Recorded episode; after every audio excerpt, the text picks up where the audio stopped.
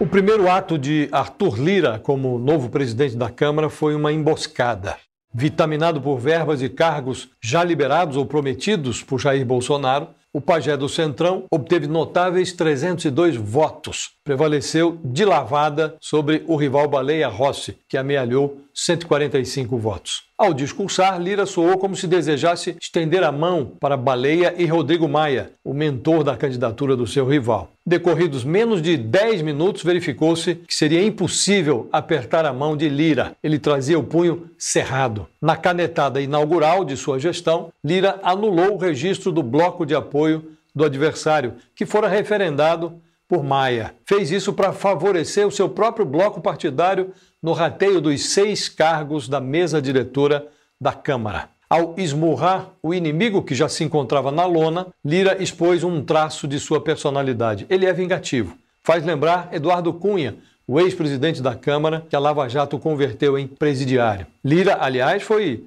um fiel aliado de Cunha. O pretexto invocado por Lira para passar uma borracha no registro do bloco partidário do seu rival foi um atraso de seis minutos na inscrição do Partido dos Trabalhadores, um dos apoiadores de Baleia Rossi. A encrenca parecia superada. Estava entendido entre os líderes partidários que cada bloco ficaria com três dos seis cargos da mesa. O bloco vencedor, por majoritário, apenas teria preferência na indicação do primeiro vice-presidente da Câmara. Ao PT, caberia a primeira secretaria, que é o terceiro cargo mais importante da mesa. Se prevalecer o arrobo de Lira, o petismo terá de ceder a poltrona para o Partido Republicanos. A encrenca deve subir ao Supremo Tribunal Federal. A irracibilidade de Lira não chega a ser um exemplo para o seu neo-aliado Jair Bolsonaro, que também costuma estocar bilis no congelador. Mas o novo presidente da Câmara tornou-se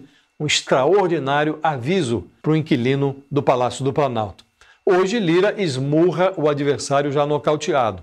Amanhã, desatendido nas demandas fisiológicas do Centrão, Lira pode puxar da gaveta um dos 60 pedidos de impeachment estocados na presidência da Câmara. Como fez, aliás, o seu ídolo Eduardo Cunha com Dilma Rousseff. No ambiente pacificado, o governo já teria enormes transtornos para aprovar propostas do seu interesse no legislativo, entre elas as reformas econômicas. Numa atmosfera envenenada, o pesadelo será ainda maior. Lira parece interessado em produzir dificuldades para vender, com duplo sentido, por favor, facilidades ao governo. Bolsonaro se encanta com a suposição de que passou a ter uma base congressual. Engano. O Centrão é que tem um presidente, mais um. Não há um trono no plenário, disse o novo presidente da Câmara no discurso da vitória. Não há, portanto, um soberano. De fato, Lira não é um rei, é réu, mas alguma coisa está fora do lugar quando uma autoridade precisa trombetear a sua pretensa humildade. Nelson Rodrigues, o célebre cronista, conta o caso de uma senhora brasileira que visitou o Papa. Na hora da despedida, sua santidade inclinou-se e balbuciou: Reze por mim. Um Papa, disse Nelson Rodrigues, pode ter essa modéstia, Arthur Lira, o Papa do Centrão, talvez cochichasse algo diferente para Bolsonaro. Reze por si.